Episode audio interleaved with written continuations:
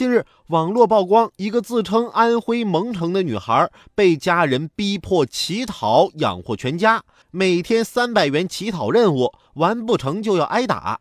蒙城官方回应，官方已经介入调查，如果属实，将努力解决女孩的读书及监护问题。这都什么父母啊？别人家都把孩子当宝贝，你们拿他当赚钱工具啊？你们都不工作，让一孩子乞讨养活你们一家子？以为你自己是丐帮帮主呢？那你有打狗棒让孩子继承吗？